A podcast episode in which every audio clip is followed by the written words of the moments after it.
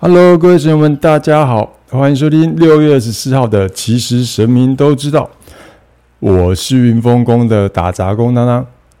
前天端午节的特辑有跟各位神友们先行预告，今天大家讨论啊，当然要跟大家讨论的主题叫做带天命。哎呦喂啊，什么叫做带天命？其实当然，嗯，现在很少，本来就很少看电视，那会想讨论带天命这个主题呢，是因为。前几天在看那个新闻哇哇哇的一些重播，那就看到有一个通灵界我的前辈索菲亚大学姐，这位前辈呢，她说，她基本上就是之前前几年有一个非常火红的那个电影影集，叫做《通灵少女》的那个原始形态，不知道哪一天会不会有哪个导演要来找当当拍个通灵大叔之类的呢？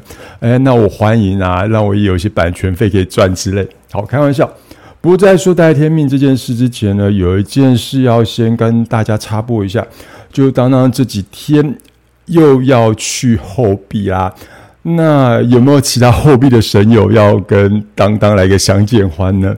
好了，言归正传，其实这次去后壁主要是处理我那朋友家的风水哦。那要插播的不是这件事，是娘娘要当当公布当初去后壁处理庙宇风水。后壁九天宫风水宝穴的名称，基本上当当处理这件事，正常来讲不应该去公布他们的风水呃风水宝穴的名称，但因为这件事对后壁的神友们或后壁的乡亲朋友们十分重要，那我是正式受到他们的授权，那我也跟掌门人那边确认的，我这件事必须得公告。那如果有。台南的神友们，或是乡亲朋友们，还有或者是台南后壁地区的朋友们及乡亲朋友们，你们要听清楚哦。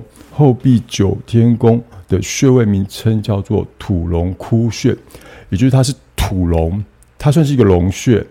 那也就是说，你们后壁的龙穴是在九天宫，由后壁九天宫的九天玄女娘娘帮各位。相信朋友们在那边镇守很久了。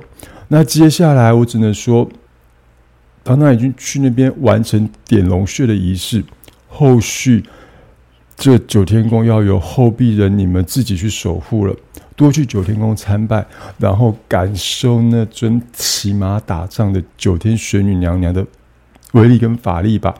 那至于当当是怎么点穴位，还有怎么处理风水穴位的这些方式。嗯，那不好意思，那是哎，两个娘娘的 know how，这也就是娘娘当初可是风水的，那这个一把手，那也就是他们赐予当当有这个赐予风水的处理风水的特殊能力了。那我要帮我自己打个广告一下，后壁九天宫的庙宇风水调整师是有得到九呃后壁九天宫。九天玄女娘娘亲自允许的三个圣杯哦，这不是由我去执杯，是由委托他们自己去执杯的。然后由就是说这件事委由云凤宫九天玄女娘娘及她的及暑假弟子，也就是当当哎所设立这神道疗愈工作室来承办这个业务。那当然，大家想要来找神道疗愈工作室承接风水点穴的事情的话，也很欢迎哦。那还有就是，我记得委托人他们曾经说过，后壁九天宫在当时建庙的那位奶奶要过世啊，过世之后，曾经有位年轻人出来要接那间庙，但是一阵子之后又消失音讯。如果如果你有听到我们其实神明都知道的话，奶奶也在找你，赶快回去吧。好，那。接下来我要说回我带天命这件事啊！啊，带天命，你知道通灵少女索菲亚这位大前辈她说了什么吗？她说了对于戴天命很重很重的话。他说：“我被戴天命这三个字情绪勒索了三十年。”大家应该都知道情绪勒索这四个字吧？好，简单来说，不用说了，这就是十分沉重的一句话。所以以后你听到人家说你戴天命吗？嗯嗯，我想问你，真的想要戴天命吗？如果有人跟你说你带天命，然后跟你说因为你带天命，你要来修，你要来干嘛干嘛的，那很不好意思，当当也要十分沉重的先说一句话，你先跟这个人说，你假死，你卡劲啦，假善卡劲啦，有时候叫他去吃屎，叫他先去吃他自己的狗屎运吧，狗屎命。因为某种程度，这句话就像索菲亚学姐说的，对方在对你情绪勒索，他可能或者他背后的灵体想要利用你去帮他完成某件事。那什么叫做带天命？中国早期才有叫带天命这件事，因为只有天子能带天命，不然他就不需要叫天子了，对吧？你想带天命的话，你就是皇帝。你就是要担负天下百姓、芸芸众生的生老病死苦的命运，这个才叫代天命啊！不然你什么叫做代天命？或者是说，在改朝换代的时候，某种程度我要推翻前一个朝代，我必须要名正言顺的时候，我就得说，我就是代天命的那个人，因为这是天命之所归，你们已经腐败啦，老天爷看不下去，所以把天命给我了。这时候才有所谓的代天命之人哦，还有要么就是我们现在的总统蔡英文，或者是对岸的党主席习大大，不然下次有人跟你说你带天命的时候，你反问他好人说：“那请问我是哪一年会选上总统呢？”或者是说，基本上这个人在早年啊，在中国早期，他就是要害你被杀头的那一个人。我为什么要说他是要害你杀头的那个人呢？俗话说：“杀头的生意有人做，赔钱的生意就没人做。”既然对方要冠上你一个杀头的罪名啊，记得记得，你先让他给你来个几个亿，好划一划吧。人命总该值个几亿元吧，对不对？那还有，也说回刚刚之前那个走火入魔那件事啊，刚刚最早也是被那句“你带天命，你要修”害到走火入魔的。就是这三个字带天命，差点把当当送到精神病病院去。所以下次有人再跟你说你带天命的时候，你要么先小心的跟对方说你是要谋财害命吗？或者是你就小心自己会不会莫名其妙的被送到精神病院里面去？好了，那那我说回带天命这件事好了，嗯。到底有没有带天命之说？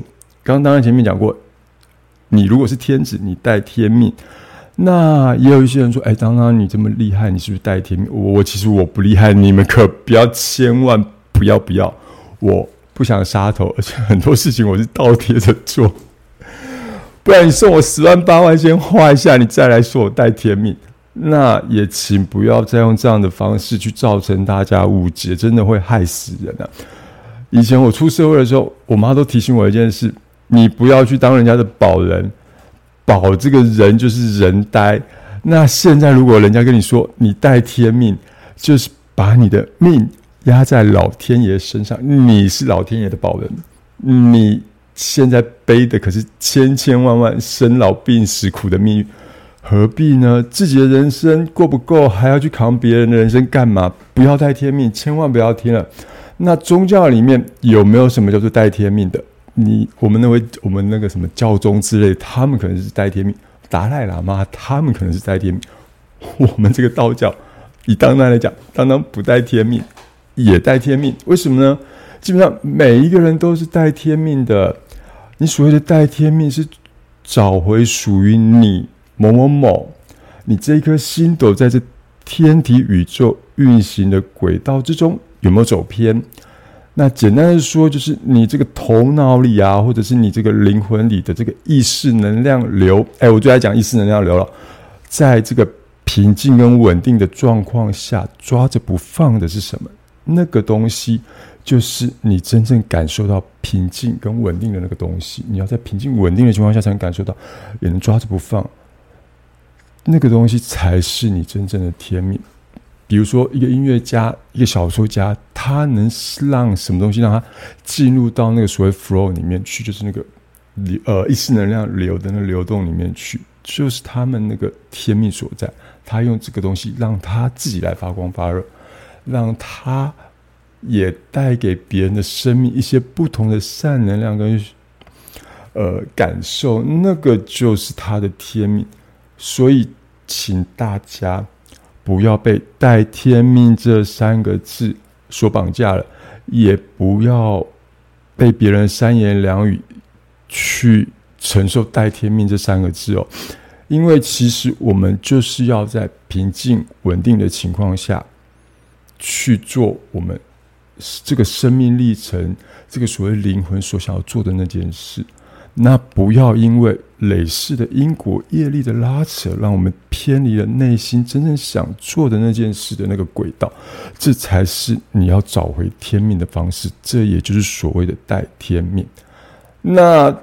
基本上，你们也不要再说“当当带天命”了。拜托你们，我没那么伟大，我顶多就是多了一个神明意识能量流的转译器的那个基地台的打杂工。可能你们一般是手机，有些人可能连手机都没有。